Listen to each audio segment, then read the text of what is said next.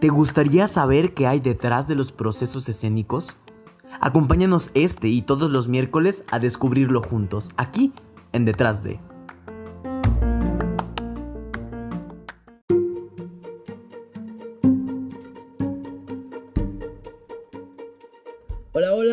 Es Marco Martínez y de nuevo les doy la bienvenida a este su espacio para reflexión sobre las artes escénicas detrás de. El día de hoy tenemos una invitadaza originaria de Jalapa, Veracruz. Ella es maestra en investigación educativa por parte del Instituto de Investigación en Educación de la Universidad Veracruzana. Es licenciada en teatro por la Universidad Veracruzana con perfil en actuación y producción. En 2016 se vuelve integrante y fundadora del grupo La Talacha Teatro, comenzando su carrera profesional con la puesta en escena La Niña de Tecún. Durante el 2010 regresa a su ciudad natal para integrarse al cuerpo de docencia del recién inaugurado Centro de las Artes. A la par monta el unipersonal Mi Trágica Noche Isabelina con el fomento PECDA 2010. En 2013 retorna a la ciudad de Jalapa, Veracruz, y junto con tres colectivos escénicos y nuevamente la Talacha Teatro, se suma como fundadora del proyecto Área 51 Foro Teatral. Es entonces que lleva a cabo la producción ejecutiva de proyectos independientes, entre los que destacan En la jungla de las ciudades, Eddie y Rubí, Tómbalo, las chicas del Carrer Notariat 10. Como pueden ver tenemos una invitadaza de lujo. Vamos a hablar sobre la gestión y la producción, ya que nuestra invitada ha tenido la oportunidad de desenvolverse en estas dos áreas. Así que, sin más ni más, vamos con Rosa Eglantina González Sánchez. Hola, hola, espero que estén muy bien. Nos encontramos hoy con Eglantina, originaria de Veracruz, del estado de Jalapa. ¿Cómo estás, Egla? Que también, pues tengo que presumir que es, es mi madre teatral, que es la 39 muestra nacional, y ahí andaba tras de todos sus pollitos. Hola, Marco, pues muchas gracias por invitarme a platicar esta, esta noche contigo. Me da mucho, mucho gusto verte y escucharte, y pues nada, aquí estamos para compartir. Bueno, pues muchas gracias. Yo también estoy, muy contento de, verte y de escucharte, que ya teníamos mucho sin escucharnos, sin vernos. Bueno, hace ratito la vi en escena, como siempre, encantadora. El día de hoy nos vamos a centrar en hablar en su trabajo como productora y gestora. El día de hoy vamos a hablar, vamos a empezar a entender cómo, cómo ella define lo que es la producción y lo que es la gestión. Y pues esa sería la primera pregunta, Egla, sería, ¿qué es ¿Qué es la producción? ¿Qué es la gestión cultural para ti? Pues mira, la producción me parece que eh, a partir de donde yo lo hago, que es el trabajo independiente, es la capacidad de, de hacer un proyecto realidad. Digamos que a través de las variantes como lo son la organización, la gestión y por supuesto la creatividad, llevar una idea, como lo digo a veces en mis cursos, una idea a la escena. Esa sería la magia de la producción para mí. ¿Y de la gestión cuál sería, cuál es como la diferencia? Pues la producción es llevar, ¿no? Hacerlo. ¿Y la gestión? Pues la gestión, ahí yo lo visualizo como la capacidad de este diálogo que tenemos para poder lograr un objetivo. Digamos que en la producción, eh, aunque se divide en algunas variantes como la producción general, la producción ejecutiva eh, y bueno, la asistencia de producción, esas serían como las diferencias que yo podría generar de la producción. La producción general, que es quien, de alguna manera, luego hay esta confusión entre tú eres el productor, podemos desmitificar de entrada, ¿no? Tú eres el productor y eres el que tienes el dinero, Así que de seguro siempre tienes lana y por eso puedes producir.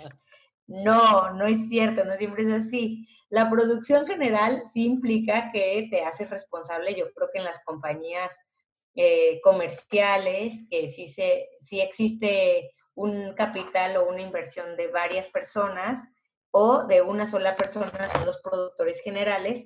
Y en el mood que más bien yo me desarrollo, que es la producción independiente, casi siempre una agrupación se hace cargo de, esta, de este financiamiento, de la puesta en escena, y más bien colaboro a través de la producción ejecutiva, que ahí es donde viene ya esta capacidad de organización, eh, de afinar los detalles con los creativos, que tiene que ver mucho el diálogo.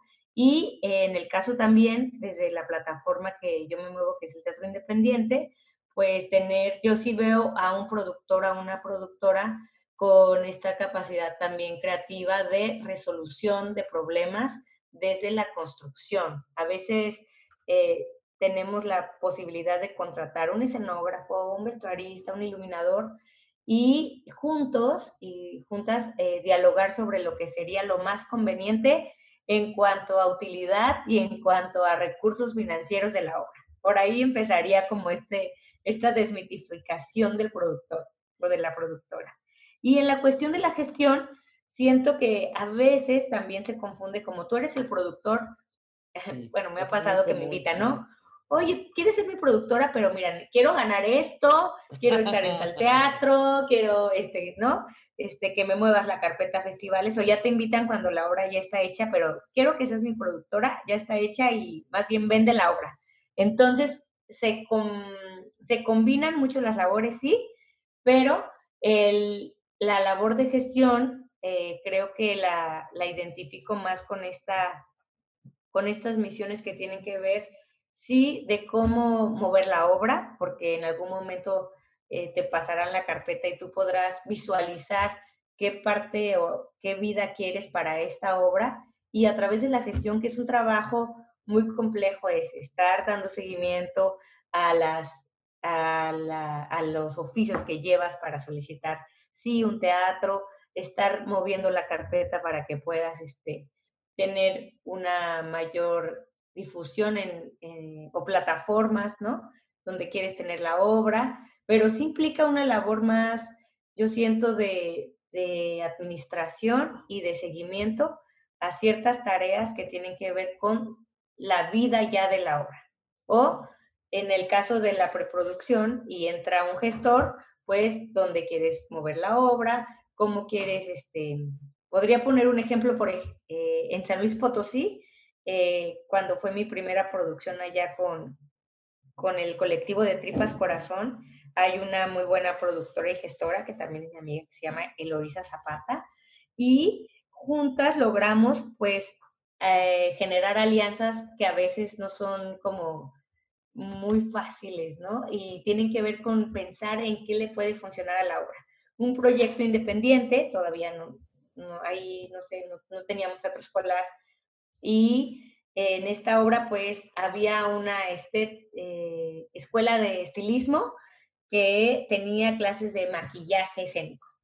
Y entonces nosotras como grupo independiente y habíamos comenzado a hacer una invitación a actores y actrices del estado para trabajar un proyecto específico, pues queríamos tratarlo súper bien, que se sintieran en una especie de compañía profesional y logramos que las chicas que tenían esta carrera de maquillaje escénico, pues hicieran su servicio con nosotras en esta obra y los actores y actrices podrían estarse maquillando con profesionales. Del mismo, de la misma manera, gestionamos con el Instituto de la Juventud un espacio donde ellos nos ponían el espacio y nosotros la obra. Bueno, se trata de esta suma de esfuerzos, pero siempre con un diálogo muy claro y pues estas alianzas que fortalecen eh, tanto al equipo creativo como al empresario o, la persona que vaya a, dar la cara, digamos, que por parte de una institución. Entonces, por lo que yo entiendo, qué padre, que primero qué padre lo que, lo que sucede en, San Luis Potosí, me, comentas, ¿verdad? San Luis Potosí, este, pues buscar esos, cómo son los medios para buscar, este, dar esta imagen o tener esta imagen de, de compañía profesional, ¿no? Y por medio de gestiones, pues este, se puede lograr, ¿no? Diría fácilmente, pero no tiene nada de fácil, ¿no? Es estar vinculándose, es estar, como tú dices, llamando, ¿qué onda? ¿Qué pasó? Este, molestando, entre comillas, ¿no? y con esto a mí me surge la pregunta, Egla, ah, hay una, entonces hay, hay paralelismos, ¿no? Por eso es tan difícil de, de ubicar una figura de otra, ¿no? Porque incluso un gestor cultural puede entrar desde el inicio, desde la preproducción, todavía no está hecho el producto, a lo mejor no todavía para moverlo, sino también para generar carpetas y meterlo a becas o, o no, o ya me estoy confundiendo yo también, dime qué onda.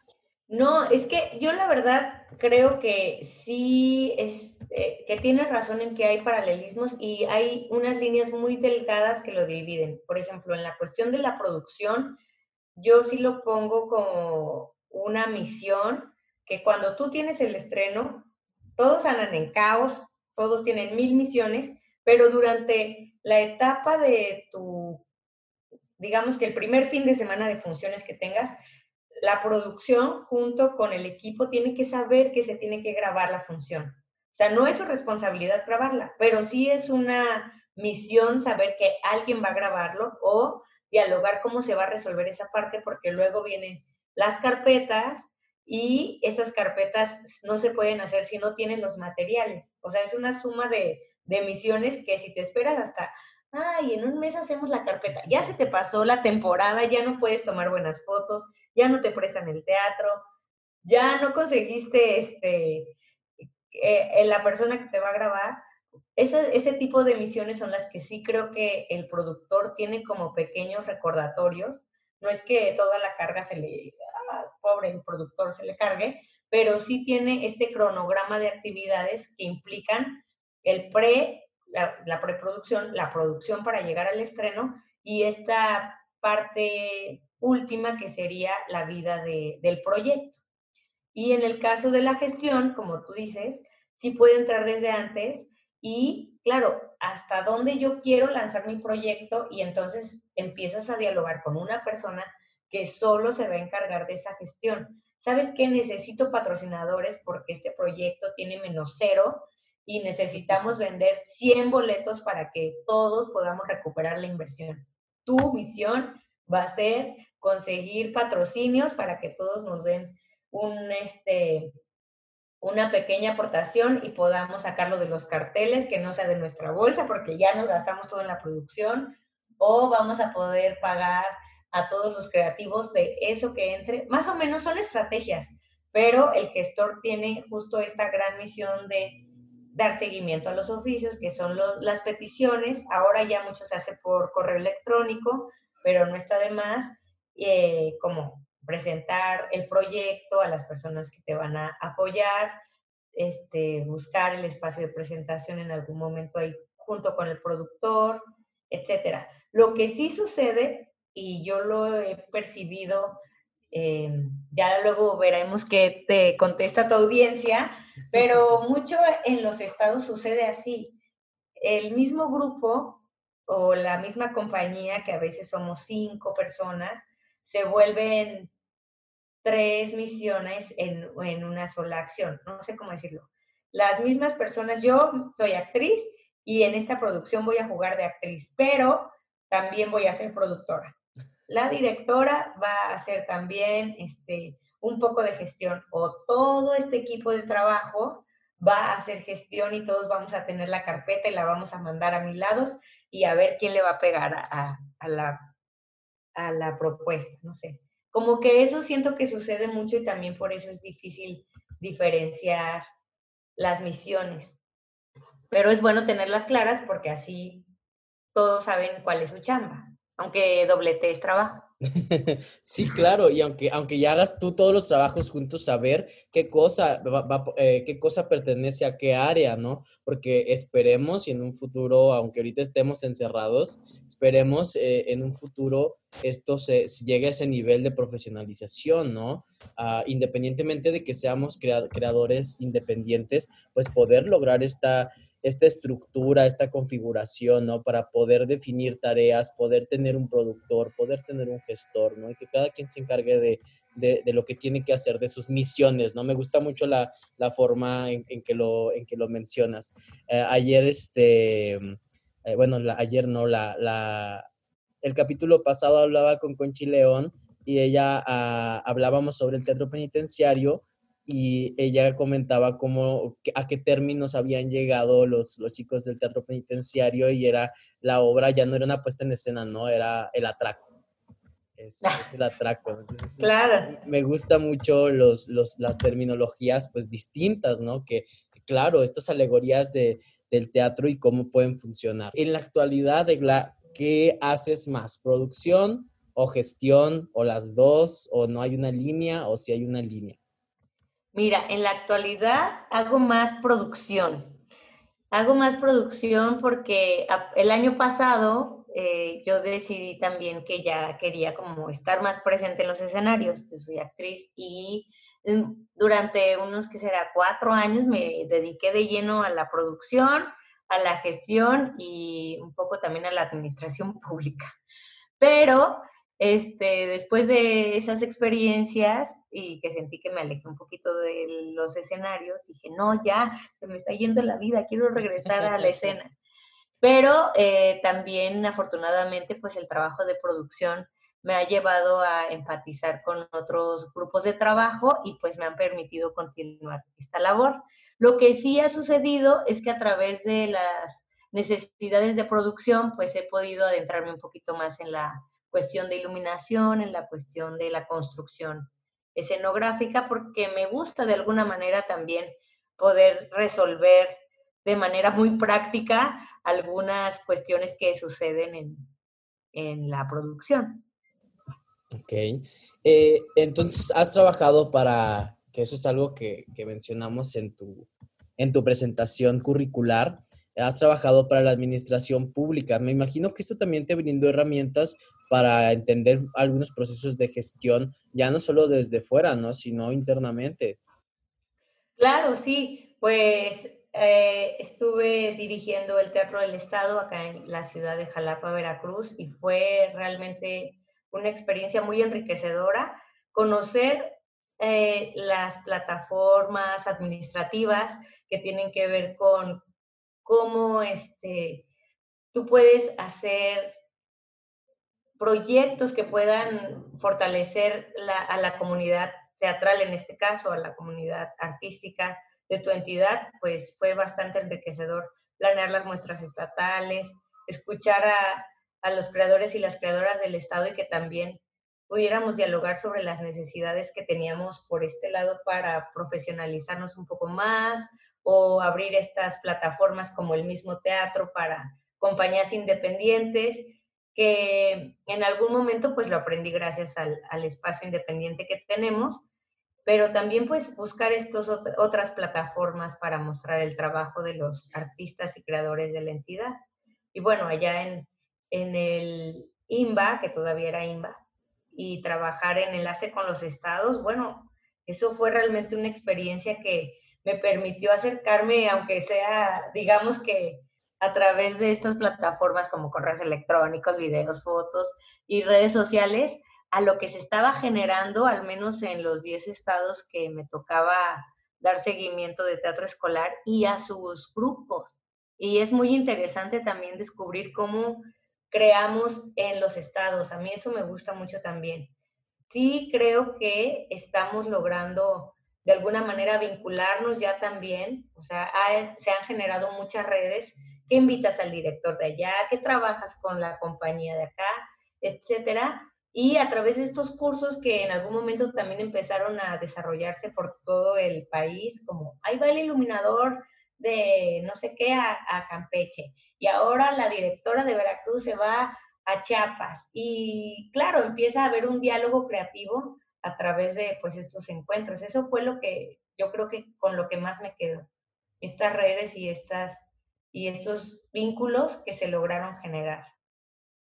Es, eh, eso que dices es muy cierto. Eh, como por medio de la gestión, porque luego mucha gente dice, bueno, pues es que él es un, una persona que se dedica a ser godín, ¿no? Ya ni siquiera eres godín cultural, eres el godín.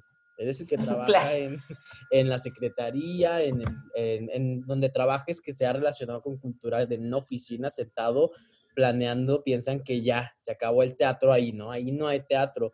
Cuando siento que, que del lado de la gestión está otro mundo muy distinto, teatral, ¿no? El mundo del que puede parecer un poco más, menos creativo, es, está el, mundo del papel, ¿no? Donde hay que ver las ideas en papel, hay que ver cómo, como este, la profesionalización por medio del papel, ¿no? Es lo, es lo que yo entiendo al momento de estar en estos, en estos espacios eh, dirigiendo ciertas instituciones.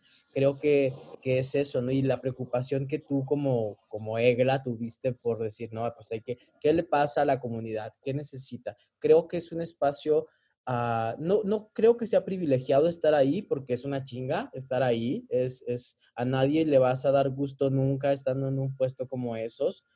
Eh, pero creo que sí se puede hacer uh, algunos cambios, ¿no? no serán muchos o serán pocos, este, o serán muchísimos, pero algo pasa, algo pasa estando, es que un teatrista, que un eh, artista llegue a esos espacios administrativos, creo que genera cambios y por eso yo, yo creo que la gestión cultural eh, forma parte del proceso artístico, ¿no?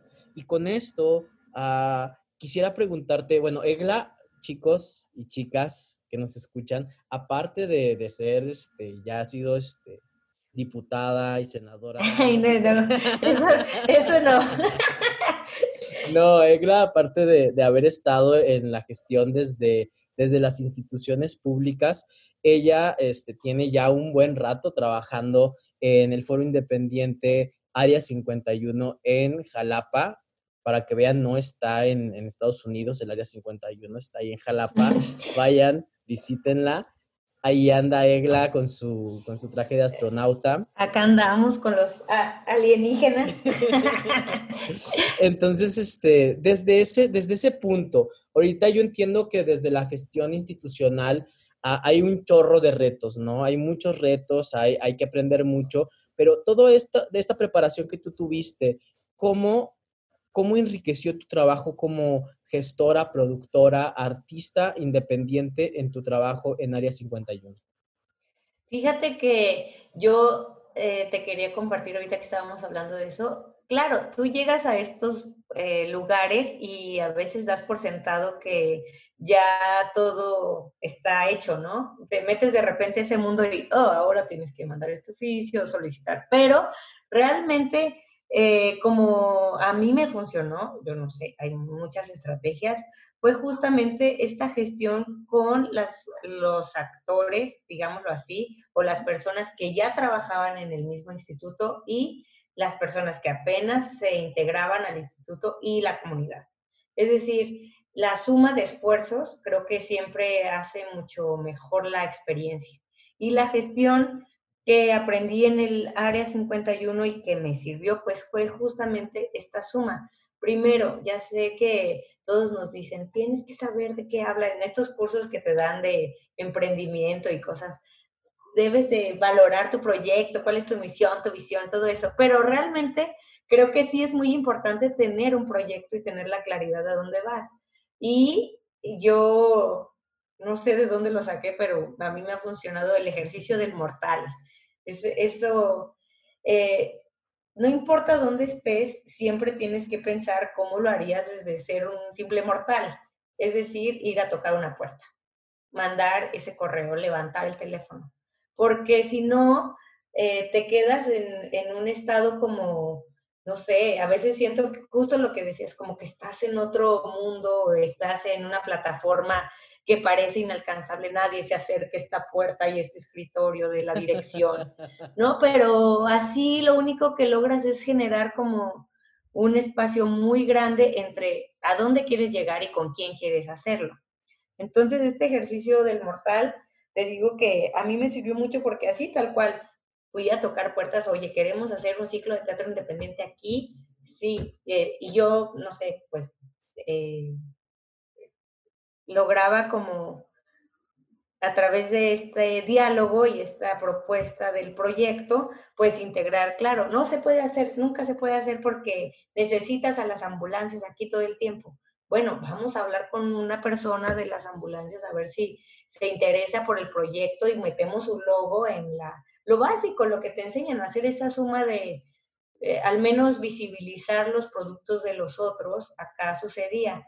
Y creo que eso también lo aprendí mucho del foro porque acá la comunidad artística y sobre todo los teatros independientes que existen, pues también se vinculan en algún momento de esta forma. Vamos a sumarnos y hacer este intercambio de públicos. vamos a sumarnos y hacer este, este proyecto para que si van a tu teatro y luego vienen al mío tengan un descuento.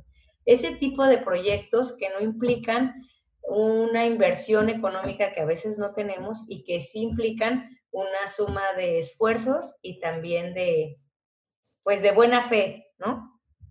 Sí, tiempo, ¿no? Ya, ya, no, ya no implica el dinero, ¿no? Implica esfuerzo, trabajo, eh, constancia, dedicación, ¿no? Estar, yo creo que a veces la, la gestión, este, para mí, me encanta la gestión, pero creo que es, es, muy desgastante también, ¿no? De, desde cierto punto, porque estás todo el tiempo pensando, ¿no? Yo, para mí no es tan complicado estar pensando eh, cuando estoy actuando, dirigiendo, eh, en estar todo el tiempo pensando, no me encanta, pero en la gestión llega un punto en el que digo, ay, son tantas cosas, el oficio que hay que ver, que hay... siento que, que la gestión es desgastante desde ese punto de vista, ¿no? Ah, al menos para gente que, que, somos artistas, ¿no? Que nos gusta estar en la escena, que nos gusta, porque hay gente que le encanta, ¿no? Y tengo que llamar y tengo que estar y tengo que estar vinculándome con la gente, ¿no? Pero hay, hay procesos para los artistas que estamos siendo como artista, artistas gestores uh, que te cuesta, ¿no? Y que de repente dices, ya, ya, a la, a la chingada con el, con el oficio, ¿no? Si sí, lo dejas, lo olvidas y ya no. Y también creo que, digo, aunque yo sí soy muy optimista y romántica de la vida y así, bueno, no es cierto. Eso es mentira, pero lo que sí es mentira. No, lo, sí soy optimista, pero también creo que soy muy realista en el sentido en el que sí es desgastante, concuerdo contigo. O sea, creo que a veces no, no se magnifica, o sea, dices, ay, no, ya llevo el oficio, pero en ir a cruzar la ciudad, llegar a la oficina, esperar que te atiendan, que además parece que estás eh, pidiendo un favor y a veces es solo una labor de gestión, no es pedir un favor, es hacer unas cuestiones administrativas que implican llevar un oficio, pero sí, es cierto que a veces desde el otro lado, desde las oficinas, no es como lo más común que te reciban con todas las atenciones eh, y claro que pues es a veces desgastante invertir tres horas de tu vida para esperar un no, pero además tú crees que va a ser un sí, ¿no? Apostarle a que sea un sí. Sí, es, es raro, es una cosa muy compleja esa. ¿Cuál ha sido el reto más grande como gestora independiente, ya en, tu, en, en el espacio al que perteneces, que es Área 51? Pues no sé si el más difícil, pero sí fue muy desafiante. Tener México en escena para nosotras fue una gran enseñanza. O sea, eh, cuando nosotras abrimos el espacio, teníamos justamente esta cuestión de vamos a generar nuestro primer proyecto, ay, qué padre se siente venir a pintar las paredes, no importa que sean 13 horas. O sea, estás enamorada de ese proyecto y se vuelve un sueño en conjunto, entonces es mucho más fácil avanzar, ¿no? No importa, si tengo estos 500 pesos, vamos a comprar otra este, cubeta de pintura, claro, este, vamos a, no sé, levantarlo en conjunto es mucho, mucho más emocionante. Pero justamente, pues todas hacíamos muchas cosas, eh, entre que nuestras producciones eran las primeras o el caballito de batalla porque no sabíamos realmente cómo iban a funcionar, y ya cuando había producciones invitadas continuábamos haciendo las labores de limpieza, taquilla, tiendita, eh, programación, ¿no? Porque pues es nuestro proyecto.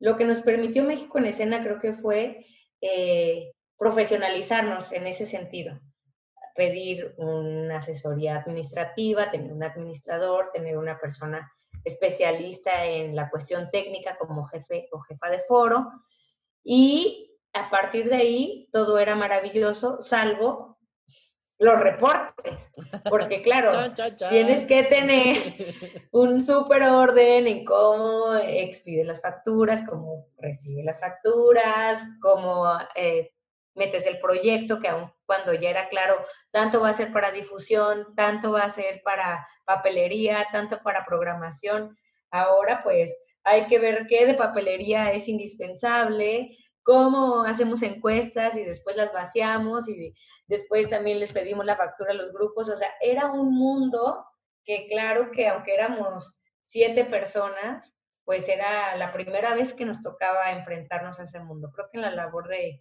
de gestión no era tan complicado generar la programación o generar el proyecto, porque eso sí, eh, como que estábamos más acostumbradas a eso. Pero el hecho de meterte a, hacer los reportes, este, el registro, estar en tiempos, eso fue muy, muy desafiante. Yo creo que, que ha sido de los momentos más fuertes que nos he visto a todas trabajando en cuestión de administración y gestión como que ya lo demás, el estrés de una semana antes del estreno y todo eso ya lo manejamos, pero esta cuestión administrativa que, ay, que si me falta un peso, ¿qué va a pasar? Me van a meter en la cárcel, así, no sé, son muchas, muchos fantasmas que te persiguen porque son nuevos. Ya ahora creo que lo tomamos como con más calma, pero ese sí fue un, una primera patada así de, órale, ahí va tu profesionalización. Querías profesionalización, ahí está, ¿no? Sí, sí, me imagino que debe ser muy complicado, ¿no? Porque luego los artistas, muchos de nosotros andamos con una burbuja muy padre de creatividad, ¿no? Y, todo es, todo, todos lados hay arco iris, ¿no? Porque en las burbujas todo, todo es arco iris, ¿no? Y ves bonito y ves creación, pero luego, ¡fum!, te cae te cae todo este archivero lleno de, de, cosas que tienes que llenar y dices, no, incluso por acá pasa mucho en el norte, que hay muchos artistas que tienen un trabajo increíble en cuestión creativa, pero que su trabajo no sale más allá porque no están dados de alta en Hacienda, porque no tienen su papelería en orden, este, porque no conocen incluso el tipo de papelería que tienen que tener listo, ¿no? Entonces creo que, es que esta profesionalización viene desde ahí, ¿no? Desde ahí se hacen también muchas gestiones, ¿no? Teniendo sus papeles en orden. Entonces creo que lo que mencionas es algo muy padre, ¿no? Hay, habemos gente que nunca hemos tenido México en escena. Yo conozco, acá hay una compañía, gracias a Dios que hay una compañía que tiene México en escena, ¿no? Independientemente de lo que mucha gente piense, creo que es un apoyo que independientemente de quién se lo den, eh, son compañías que generan cosas, que, generan también cambios y que trabajan para generar ah, ciertos objetivos y eso, eso es muy valioso. la siguiente pregunta, Egla, es, ¿cuál es el proceso de la gestión cultural para ti eh, en, un, en un proyecto teatral, digámoslo desde cero, poniendo ese ejemplo? ¿Cuál sería, cómo inicias ese proceso? ¿En qué momento empiezas? Es como cuando dicen, vamos a dirigir algo, ¿y cómo dirijo, no? Es, esa es una pregunta quiero hacerte. Pero de la gestión o la producción, porque ahí... Mm, a ver, pues vamos a mezclar la este, gestora, productora, vamos a... Ay, Dios mío, ay, sálvame. sálvame. Mira, yo, a ver, puedo hablar de unos personales, digamos que míos, míos, o de las compañías con las que he colaborado. Yo, la verdad, soy súper fácil. Me encantan mucho los procesos creativos y siempre se vuelve una, tengo que confesarlo, me gusta ver mucho el proceso de cómo empieza, o sea, tomo fotos de cuando ensayamos con dos cajas y al final cuando veo ahí la, gran escenografía y la iluminación y digo, claro, para mí este es, esta es la magia de mi trabajo, desde la producción y la gestión. Y creo que todo empieza con un café, ¿no? Hola, este, mira, te quiero hablar de este proyecto, ¿qué onda? Este, vamos a la lectura. Muy bien. Ya desde el primer momento de la lectura que te invita a la agrupación o que tú decides hacer, en este caso, plantear el proyecto de cuando me invitan, ¿no? A producir un proyecto. Y como te lo digo, acá somos muchos grupos independientes, entonces te invitan a leer esta obra que quieren hacer, ya hay un equipo armado, al menos en la cuestión de dirección y de elenco, ese es como la base casi siempre de los proyectos. Y sobre eso, pues dialogar. Después de la primera lectura, a mí siempre en la primera lectura hago como este escaneo de, a ver, ¿hacia dónde vamos? Este, qué tipo de teatro vamos a hacer, porque también ya conoces un poco a las compañías, como te mencionaba, si va a ser de cabaret, ok, aquí hay mucho vestuario, mucha, este, eh, pelucas, o sea, siempre es como algo que va a transformar de entrada a las personas. Conoces a otros directores, no, este es más minimalista, entonces a ver qué, qué va a pasar en esta obra. Y más o menos vas haciendo como, al menos en mi cabeza, no puedo dejar de hacerlo en las lecturas, este escaneo de qué va a pasar en la escena, ¿no? Cómo yo lo veo, aunque todavía no sepa cómo vamos a, tener la estrategia de la dirección con un creativo externo, que será el escenógrafo el músico o el iluminador o la iluminadora, si yo empiezo a imaginar cómo podría ser. Y ya de ahí aterrizamos las ideas. Entonces, se hace esta lectura, pasamos a, aterrizar ideas. No, yo me imagino, yo luego les pongo este ejercicio y es el collage de ideas. Claro, mira, esta imagen de esta película me encanta, esta barra, no sé qué. Y entiendo un poco el concepto de dirección hacia dónde va a ir y sobre eso de decidimos con qué persona vamos a querer trabajar la parte creativa, la escenografía, la iluminación, el vestuario. Ya tienes, eh, al menos acá en Jalapa, hay como las vestuaristas de cabecera que sabes que ya entienden, ya han trabajado con estos directores, ya también tú sabes los tiempos que te entregan y no te van a dejar mal, etcétera, y empiezas a hacer este eh, directorio de tus creativos que vas a jalar para este proyecto y esta, este cronograma mágico que es, pues sí, la ruta de producción para empezar a saber cuándo te vas a estresar más y cuándo menos. Entonces, cuando ya tienes que correr a, perseguir al carpintero, porque si no te lo entregues esa semana no vas a llegar. Y claro, se hace esta ruta de producción y como productora, te digo, no sé cómo suceda en, en otros lugares, a mí me gusta así estar muy eh, dentro de los proyectos, porque siento que a partir de que tú conoces, o sea, no voy a todos los ensayos, pero sí procuro ir salteados a los ensayos que van cambiando de repente. ¿Sabes que ya le cambiamos? Esta escena ya no va a ir, entonces ya se quitó la sala gigante que habíamos pensado en un inicio. ¿Qué? Siempre es eso, es como un rally y a tres meses. la sala, tú pintando la sala en tu casa. Ya está. Sí, es una locura, pero eh, en este tipo de experiencias, pues claro, es donde te digo que eh, en el diálogo creativo yo he aprendido un poquito más aquí no tenemos muchos iluminadores, entonces a través de las experiencias propias en el foro y los cursos y pues el aprendizaje de otras personas, oye, y si hacemos esto, ah, perfecto, se queda. Entonces ya eh, no solo me quedo viendo números y maquetas, sino le doy el salto también a, la parte creativa de la iluminación. Y también me gusta mucho la construcción. Entonces, puedo mandar a hacer la escenografía, pero armarla en el espacio, como que se vuelve para mí también algo, una experiencia más padre, como a ver, saquemos el taladro, y se arma, ¿no? Creo que hasta ahí sería la preproducción. Y ya a la hora del estreno, pues justamente siento que una semana antes, cuando están todos los ensayos generales, es em, tener el chip de todo puede pasar y todo se tiene que resolver. Entonces es como el chip de qué, qué sorpresa me tiene hoy eh, este montaje, porque todo empieza a suceder justo esta semana antes y sí lo veo como este rally de todo lo, lo, lo que más pudiste hacer fue prever pero siempre va a suceder algo que no esperas. Entonces, como nada más estar alerta dónde va a suceder y lograr llegar al estreno, que va a ser esta parte donde ya recibes al público, está toda la celebración que sabes que va a suceder con el equipo, después de que todo salió muy bien, como estaba planeado, y, y a partir de eso, pues ya soltar un poquito a la agrupación y más bien buscar estas plataformas para mover la obra. Ahí empezaría yo creo que la labor de la gestión. Ahí empezaría tu labor como gestora. Y ahí, ¿dónde empiezas? ¿no? Tú, tú hablabas ahorita de misiones, ¿no? Ya el productor o el equipo en general, que a lo mejor el productor designó, ya designó misiones, ¿no? Ya designó, tú vas a hacer esto, tú vas a grabar la obra o tú, tú vas a conseguir quien grabe la obra, este, fotos, eh, programas, escaneos, un montón de cosas que se requiere para, para crear las carpetas, ¿no? Y que sean este, eh, lo más sustentadas posible ya con el producto terminado. Entonces, ya teniendo esta carpeta, ¿por dónde empiezas? ¿A quién se la mandas? Este, eh, ¿La imprimes? ¿No la imprimes? ¿Cómo está la cosa ahí?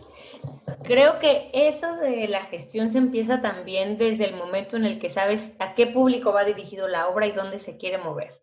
Porque, eh, por ejemplo, acá el proyecto que tuve con hashtag, ellas tenían muy claro que querían ir a un público eh, que querían hacer la prevención de embarazos, que era juvenil y que podían moverse también a las secundarias y preparatorias. Entonces empiezas a generar circuitos. A ver, y si mandamos las carpetas a todas las secundarias que nos aparecen en el directorio, a ver si alguna quiere, empiezas desde la gestión a, a planearlo porque el día del estreno sabes que puede ser la plataforma para que todas las personas que quieres y puedes tener acceso a ellas, que vayan a ver, digamos que el producto ya terminado y que en algún momento se lo pueden llevar, es esa plataforma, tu temporada de estreno. Y respecto a los festivales, bueno, tú también ya empiezas a buscar cada mes qué convocatorias salen y tienes tu calendario al lado de esta cierra tal fecha, esta cierra tal fecha, esta cierra. Y ya cuando tienes tu carpeta, modificas para poder este, estar mandando todo el tiempo. Yo creo que ahí la gestión empieza con, si eres parte del grupo o en esta parte la, dirección, la producción, o el grupo independiente, la vida de la obra la empieza a ver desde que concibe el montaje. Porque luego puedes decir, no, yo la verdad quiero esta obra increíble, gigante, que entre a todos los teatros, pero no vas a poder moverla a otros espacios alternativos. O si la vas a mover, sabes que va a ser otro trabajo de adaptación. A diferencia de esta obra, nos pasó con Niñas de la Guerra, queremos girar, y queremos este, ya movernos como agrupación. Entonces, ¿qué vamos a hacer? Bueno, toda la escenografía tenemos que poder moverla. Entonces, eh, va a ser una mesa plegable, vamos a llegar y ponerle este, su cubre mesa, que va a ser la, el mantel con no sé qué, y vamos a pedir la paca de paja cada lugar que vayamos y nos movemos con una caja de plástico negra. Porque era lo que cabía en el coche. Pero eso ya lo concebimos desde el momento en el que, bueno, no sabíamos que todo iba a caber en una caja, pero sabíamos que no queríamos viajar con cinco cubos gigantes. Y la proyección que teníamos era así movernos eh, en gira. Sí, claro, comenzaron a crear a partir de ciertos parámetros, ¿no? Decir, vamos a girar, entonces ya no, ya desde ahí no pensamos en una estufa, ¿verdad? Ya, si vas a poner estufa, vas a poner a lo mejor unos tronquitos de leña, no sé, algo que puedas llevar, ¿no? Empiezas a adaptar todas tus ideas a este primer principio. Y va de la mano con la creación. No quiero decir que digas, no, ahora no puedes meter nada porque vas a girar y nada, hazlo con un banco que se pliegue. No, yo creo que justo vas mediando en las decisiones que tomas entre a dónde quieres llevar la obra y cómo estás produciendo esa obra. Pero sobre todo ahí creo que esta, esta misión sería en conjunto, va avanzando desde el momento en el que empiezas a, a hacer el marcaje. Totalmente. Con esto que acabamos de hablar, ya nos diste todo un recorrido por tu proceso de producción y un poquito por el de gestión. ¿Cómo, ya, ya hablamos de que estuviste en, en, estas instituciones, hablamos de que perteneces a, a, a una institución ya, aunque, aunque no, no, no, les guste o si quieran o no quieran, pues al Área 51, que ya es conocida en, en muchas partes del país. y si no, aquí la vamos a conocer agréguenlos eh, en Facebook. Facebook, Área 51 Foro Teatral.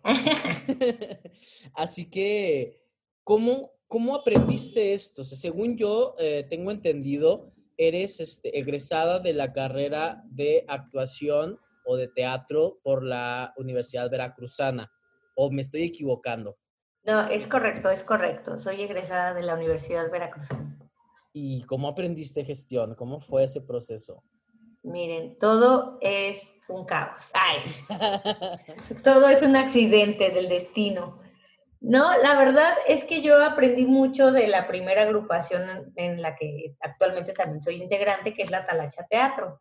Eh, esta agrupación, pues, imagínate que eres una estudiante y de repente te invitan a, oye, ¿quieres, tú te vas a ir de vacaciones en San Luis Potosí? No, te quieres quedar a trabajar un proceso bueno, y entonces a partir de ahí yo empiezo a colaborar con Austin Morgan, con Karina Guía, mm, con David Ay, que actualmente también es productor de la compañía de acá, y aprendo de ellos que son un poquito más grandes que yo y cómo eh, manejar de entrada muchas cuestiones de materiales, ¿no? Porque yo era súper torpe, súper torpe, o sea, no sabía usar un taladro, nunca me había pues, enfrentado. Eras una pues, pues, no, no creo que todas las actrices, o sea, no creo que el trabajo tenga que ver con eso, más bien yo nunca me había enfrentado a esos retos. Ah, eh, ojo, solo quiero aclarar, ¿no? no por ser mujer, porque también los actores, pues, o sea, hay actores que solo son actores, ¿no? Y que no... Hay sí, que no te metes en estos procesos, exacto, de producción.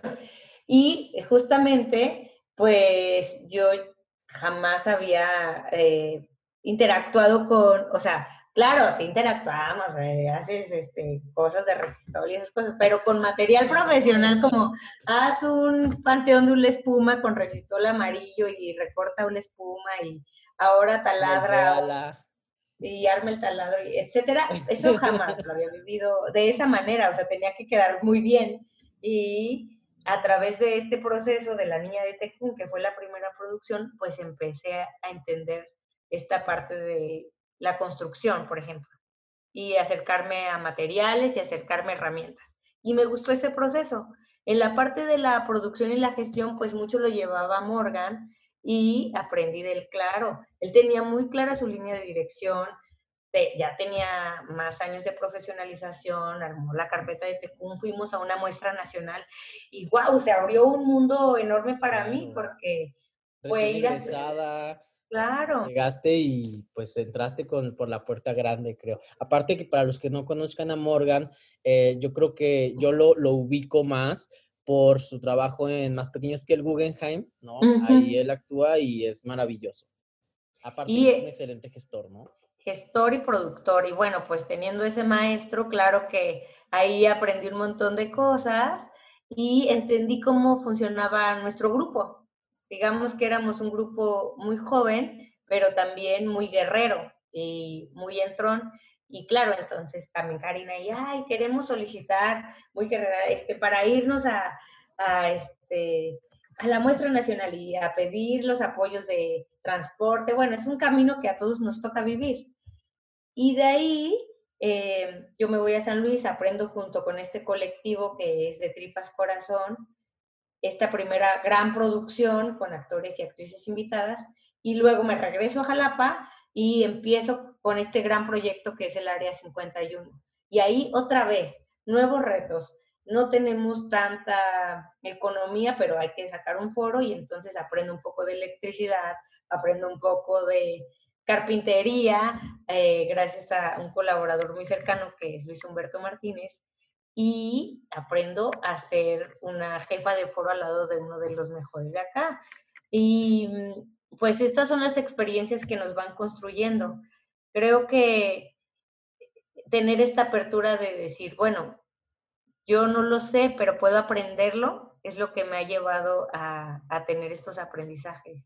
Les digo, ahora yo disfruto mucho decir, sí, no te preocupes, déjamelo así, yo lo arreglo, eh, lo, lo adapto al espacio. Yo pongo la tubería, no te Yo pongo, gracias, aquí. Yo hago este parcheo y no sé, pues son cosas que a mí me motivan porque se vuelven retos. No sé si contesté la pregunta o me Sí, sí, sí, totalmente. Es que fuiste aprendiendo con base en la experiencia, ¿no? En y en el interés, porque no solo muchas personas, creo yo, tienen la experiencia, han estado en los procesos, pero no se han interesado por entenderlos o por aprenderlos, ¿no? Entonces creo que es ahí la diferencia, donde, donde puedes tener la oportunidad y no la tomas, y donde tienes la oportunidad y entonces estás ahí viendo y dices, tengo que aprender o quiero aprender, ¿no? Porque a lo mejor tienes una necesidad o porque sabes que en algún momento va a ser necesario, ¿no? En este caso, pues como tú bien dices, ¿no? Toda esa preparación fue para llegar al área 51, ¿no? Y para todo lo demás que sigues haciendo, pero pues crear un foro de la nada, pues no es cualquier cosa, ¿no? Es como tú dices, necesitas aprender a poner techo, a quitar techo, a este, poner luces, a quitarlas, a cambiar un foco. Luego hay gente que va a cambiar un foco y tiene miedo de electrocutarse, entonces perder un chorro de miedos, ¿no? Un chorro de, de trabas o esta parte como la mencionas, o sea, nosotros como actores y actrices luego nos limitamos a estar, bueno, ya llegué, ¿dónde está mi utilería? ¿Dónde está mi, no? Porque no Pero, acomodado, ¿dónde, ¿por qué no lo acomodado? ¿Dónde está? ¿Dónde está? Pero justo este, este panorama que se nos abre también son lenguajes. Por ejemplo, yo sé que yo no voy a hacer, porque mi, mi motor, digamos, que es la actuación y la producción. No voy a ser una iluminadora. No lo voy a hacer porque hay mujeres increíbles iluminadoras en México, hombres con mucha trayectoria, pero claro, no me voy a limitar a no saber. Entonces, de alguna manera, acá empiezas a conocer el lenguaje, cómo se llama cada aparato, que los colores se manejan por números, y cuando llegas a espacios que sí lo tienen, que sí lo saben, o te toca ser un asistente general y te vas a echar la iluminación en el teatro del otro estado o de la Ciudad de México, todo, sabes ese, ese lenguaje que manejas con los técnicos y de alguna manera ya hay un entendimiento diferente. Ah, sí, quiero mi Fresnel aquí, quiero el plico. Cuando es una cuestión de interés, como lo mencionas, no es imposible saberlo porque en algún momento hay una persona que va a aparecer en tu trayectoria que, que va a querer compartir, pero justo creo que si das en el clavo diciendo, pues también es parte de un interés personal de cada uno de nosotros. Sí, totalmente, Gla, porque yo, yo recuerdo mucho mi primer montaje. A mí nunca se me va a olvidar que recién egresado de la carrera, 20 años, llegué y este, con los técnicos y oiga, este, yo diseñé todo, pues acá tampoco hay, hay tampoco, yo diseñé todo, entonces yo tenía una idea muy clara de la iluminación, ¿no? Y yo decía, este, quiero esto, y el, la luz no daba en el piso, ¿no? No, no estaba en el piso, tenía que estar en el aire, porque la solo se le iba a ver cierta parte, y el técnico, es que eso no es, es que eso no se puede, ¿no? Es que, y entonces es aprender a toparte con estas personalidades, ¿no? Que tienen otro lenguaje, ¿no? Porque a lo mejor acá en Juárez, no sé si era la primera vez que pasaba eso, o si no lo quería hacer porque yo no tenía experiencia y creía que me estaba equivocando. Hay muchas, muchas opciones, ¿no? Pero es eso, creo que es el, estar dispuesto a aprender. Claro que ya después de esa primera experiencia y luego pasaron otras, y ahorita ya no me dicen, este, no se puede, me dicen, ¿qué necesitas? ¿No? ¿Qué, ¿Qué te podemos ayudar? ¿Qué cambiamos? Tenemos esto, esto es lo que hay. Entonces, es, esto es muy interesante, ¿no? Como el lenguaje que vas adquiriendo de ciertas áreas, ¿no? Te va abriendo el paso para otras o para poder estar comunicándote en esa área, ¿no? No vas a ser el mejor iluminador, pero vas a poderle ayudar a lo mejor al experto que ya no trae asistente o que ya no, este, no hay nadie que le ayude, ¿no? Y ahí estás tú. Claro, sí, concuerdo contigo. ¿Cuál consideras debe ser la formación de un gestor o un productor. Vamos a empezar por el productor. De un productor, ¿qué formación tiene que tener? A lo mejor no que vaya a una escuela, no, pero de qué tiene que saber, qué tiene que leer. Lo que tú creas, ¿eh? Mira, yo creo que en México hay una excelente productora que yo leí su libro, creo que nunca he podido tomar un curso con ella, pero su libro ha sido muy bueno para mí. de la gestión? claro, sí, la maestra Marisa de León. Y este, en algún momento, pues sí me tocó que me diera un curso Ana Graham, que también creo que ella me, me abrió el panorama compartiendo su experiencia como actriz y productora. Y ella decía que podías encontrar muchas actrices, pero pocas asistentes de producción o pocas productoras. Creo que sí, tienes que ponerte en, en esa sintonía, o sea, es muy difícil encontrar una persona que sea muy responsable y que tenga una capacidad, bueno, no, sé si es muy difícil, pero creo que es un trabajo que requiere que dejes también tu ego a un lado, porque tú vas a estar al servicio de muchas cosas donde nunca vas a aparecer realmente. Y esa es la magia de la producción también. Entonces, tú tienes que ser muy organizado, digamos que lo que no te va a enseñar la escuela, pero que sí podemos tener como eh, actitudes de la vida y que te pueden fortalecer para ser un productor. Yo creo que la responsabilidad es una de ellas, la organización es una de ellas, estas características. Eh, y esta cuestión de ser creativo, porque a veces las soluciones no son las inmediatas y tienes que pensar cómo resolverlas. Era lo que te iba a preguntar, ¿en dónde entra la creatividad en la gestión, en la producción? ¿En qué punto eh, se vuelve también parte de lo artístico? Pues yo creo que justamente está en la resolución de problemas, en la resolución de problemas que a veces se vuelven, o sea, ya todos estamos tan inmersos en el proceso de producción o del estreno o así, que a veces las soluciones tienen que venir de otros lados. Y en este caso, por ejemplo, este, lo que te comentaba de San Luis, claro, no teníamos, no teníamos mucho dinero para producir o para generar las, las condiciones que queríamos como ideales. Pero se suman entonces esfuerzos y entonces se le ocurre a claro, esta academia tiene esta fortaleza y nosotros la necesitamos y hagamos esta alianza. Y creo que también e, es esa capacidad de, ver las posibilidades de alianzas y en esta parte sería la cuestión de la gestión. Ver estos campos de oportunidad en estas alianzas, en estos encuentros. Yo creo que esa sería la fortaleza de la gestión. Porque no, no siento que sea necesario ahí, sí creo que es un mito, que necesitas el dinero para todo. Y entonces siento que la gestión, más que conseguirte un gran presupuesto, que también lo puede hacer, pero eso depende de un buen proyecto que va a aterrizar en palabras y en presupuesto, depende de dónde quiere llevar el proyecto y cómo genera estas alianzas. Sí, totalmente de acuerdo. Es, pues Egla, ya tenemos una hora aquí charlando, tenemos una hora aquí platicando y se me... Ya tus fans así, ya, quiero hablar de la actuación. ¿De qué me están hablando? no, es cierto, es una labor increíble, la verdad. Es que la, o sea, yo creo que me quedo mucho con, con los procesos cuando ya están terminados, pero eh, haciendo este flashback de cómo empiezan. O sea, a mí me parece que eso para mí es la magia de la producción realmente. Cómo todo el equipo que genera un, una puesta en escena tiene esta capacidad de imaginar cómo se vería.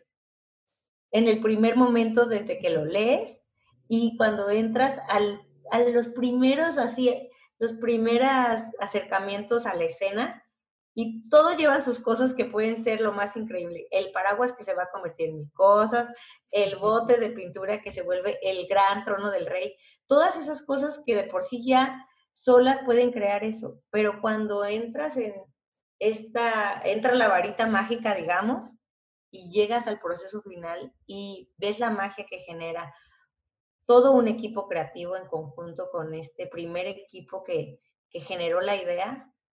Wow, para mí eso, o sea, a mí siempre en esos momentos de estreno, no sé, me da el soponcio ahí. Me, me encanta ver ese, esa trayectoria, sobre todo de esta capacidad de imaginar en conjunto lo que podría ser. Claro, sabes que hay, yo me he topado con gente y a mí se me ha quedado muy grabado, ¿no? Que uno no, no hace teatro para estar en escena, uno hace teatro para estar en los procesos. Mm, claro. Ese proceso. Porque realmente estar en escena en los estados, eh, a desmiéntame a alguien de algún estado este, no privilegiado, ¿no? Que, que, ha hecho sus gestiones y que ha hecho su labor eh, de política cultural, que sí tiene esas posibilidades. Pero acá, por ejemplo, la, el tiempo de vida de una obra, si bien te va, son dos años, ¿no? Si bien te va, y no estoy hablando de dos años de 100 funciones por año, estoy hablando de, de unas 60, 80 funciones si bien te va, y ese es un proyecto que le fue muy bien, ¿no? 60, 100 funciones en dos años es algo que, fue muy bueno cuando en Ciudad de México, o Guadalajara, puedes tener alguna, alguna esta infraestructura distinta con más funciones, ¿no? Yo sí creo que, que, por eso estamos en esto, ¿no? Estamos por los procesos, ¿no? Y ya acabamos un proceso y ya estamos pensando en el otro, ¿no? O estamos pensando en el proceso de la gestión, ¿a dónde se va a ir? Estamos pensando constantemente en los procesos. del que no había nada, ahora está construido todo este palacio, ¿no? Que a veces son dos sillas y una mesa, pero es un palacio. Y, esa es la magia del teatro. Me, encantó esta charla porque yo, yo no quise empezar eh, esta, este podcast, Egla, con actuación y con... Porque creo que los procesos actorales son muy valiosos, pero eh, son de lo, que, de lo que más oímos, ¿no? El detrás de, la, actuación. Entonces, muchas veces la figura del productor, del gestor, está así arrinconada, ¿no? Y que como tú bien dices, ¿no? Sabes que tu trabajo va a ser el menos visible, el menos visto, a pesar de que está en todo, ¿no? En la silla que está sentándose el actor, en la iluminación, en la música, porque tú hablaste, porque tú buscaste. Entonces, creo que, visibilizar lo que hay detrás de estos, de estos procesos creativos es muy importante, porque luego hay gente que piensa, incluso en el, en el, en el ambiente teatral, que piensa que esas cosas pasan de la nada, ¿no? que piensa que, que, apareció la silla o que el gobierno te lo dio o que pues no, el gobierno no da nada, hay que ir a tocar la puerta, hay que ir a llevar oficios, hay que ir a hacer un montón de cosas, ¿no? Claro, sí, estoy de acuerdo y también me parece que es súper interesante poder compartir experiencias, o sea, ahora que yo también te escucho y digo, claro, sí, o sea, me vuelven a caer estos 20 de por qué, por qué hacer lo que estamos haciendo, ¿no? Y por eso tenemos que volver, ya abran los teatros. Ay, sí. Ya, bueno, ahora están estas nuevas plataformas, la verdad es que es otra, otra experiencia. Producir en tiempos de pandemia se vuelve Quiero hacer un capítulo especial para hablar de eso, porque luego ya todo el mundo está hablando de eso ahorita. Entonces yo dije, quiero alejarme un poco de la pandemia, porque hablar de la pandemia, a este Javier Villanova está hablando de la pandemia, Bárbara. Sí, ahora son mil charlas, tenemos mil charlas. Y todo es relacionado con la pandemia. Entonces yo dije, no, vamos a hablar desde otro punto de vista para no este, caer en lo mismo. Y no porque sea el mismo tema, ¿no? Y no porque vayas a decir lo mismo, pero simplemente necesitamos tener un respiro de la pandemia, necesitamos olvidarnos un ratito de que estamos encerrados, ya sabemos, si no, no estarían escuchando este podcast. Claro, y yo creo que es el momento, como se los compartí a, a las personas que estuvieron en el curso de producción en línea que tuvimos es el momento, yo creo que ahorita que tenemos este, esta, pues ni modo, tenemos que estar en casa, tenemos que estar enclaustrados un rato, hay proyectos con los que siempre hemos soñado y no nos atrevemos a hacerlos. Y están empolvados en un cajón, o luego nos gusta mucho escribir el inicio en una libreta. Me gustaría la idea de X, no sé. Es el momento yo creo que podemos tener para decir con es el momento de los antojos en este encierro como, no sé si salga mañana, pero si saliera mañana, ¿con quién me gustaría trabajar este proyecto que me quitó el sueño y que tal vez si lo vuelvo a leer ahora, en, esto, en estos momentos, no para hacerlo ahora en estas plataformas, porque sí se vuelve raro, pero sí para cuando salgamos y podamos tener un 2021, se vuelva el deseo, ¿no? Siento que también es bonito tener un, un deseo. Sí, claro, una motivación, ¿no? Si no nos vamos a volver locos aquí en este encierro, hay que, yo, creo que ah, lo dices de una forma muy bien, ¿no? El antojo, el tener ese antojo de decir, porque un antojo es algo que lo cumples, ¿no? O sea, a huevo, si quieres un chocolate, te lo comes tarde o temprano, ¿no? Entonces, veamos estos antojos de, de proyectos como ese chocolate que nos tenemos de comer. Ándale, muy bien. Antes de terminar, madre mía, Egla, eh, pues me gustaría que invitaras a todos a, que te sigan en tus redes sociales, a que te sigan en, eh, en, la red del foro y en todo lo que estés haciendo. Muy bien, pues tenemos el Facebook de Área 51 en este afán de resistir, aunque nuestro foro esté ahorita cerrado, tenemos una cartelera virtual. De hecho, al final del mes tenemos el estreno de La Venganza de Troya entonces los invitamos a que estén ahí al pendiente, son personajes increíbles y nos hemos divertido mucho haciéndolos. Y también, eh, bueno, eso lo pueden ver en nuestras redes sociales, Área 51 Foro Teatral, y en el Facebook de Roseglantina Productora pueden seguirme y ahí van a ver en algunos momentos las galerías de estos procesos que les, que les he compartido aquí. Me gusta subir algunas cosas de, desde que empieza hasta que termina y algunas cosas que van pasando y pues enterarse un poquito más del trabajo que realizo con Dionisíacas Colectivo Teatral, con La Talacha y con los grupos con los que colaboro. Está en las redes de, de Eglantina, de verdad síganla, es, es, es este, muy loable y muy valioso el trabajo que, no es porque sea mi madre, mi madre teatral. no es porque... pero es muy valioso lo que hace, es muy interesante, ¿no? Y, es, y ustedes la oyen, parece una señora, pero está bien chava, está bien gracias, gracias por ese cumplido tan extraño. Pues, este, parece... es que dicen, pues si le dice madre, no sé, no sé, no quiero que se malentienda, pues. Veanla, es una chava como nosotros, como todos, todos, aunque tenga la edad que tengas, es una chava y verán este, pues cómo este, este trabajo que ella hace pudiera, pudiera ser este, algo que nos contagie para uh, crear, para hacer más y para poder compartirlo, ¿no? Como en este caso pasó. Entonces, pues yo quiero agradecerte mucho, Egla, por estar el día de hoy aquí con nosotros, por darnos una hora de tu tiempo, por darnos todas tus experiencias y pues nada, no me queda más que agradecerte todavía más. No, muchísimas gracias. Estaré siguiéndote muy de cerca. Ay. Y este, pues les invito a que no dejemos de crear y de soñar en estos tiempos. Pronto esperemos estar en, reencontrándonos en los escenarios. Y muchas, muchas gracias.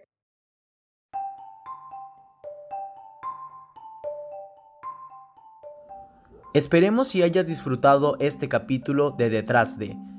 Recuerda seguirnos en nuestras redes sociales, nos encuentras en Instagram como y en Facebook en nuestra página oficial Detrás de. Si te quedaste con ganas de más, espera nuestro próximo capítulo. Hasta la próxima.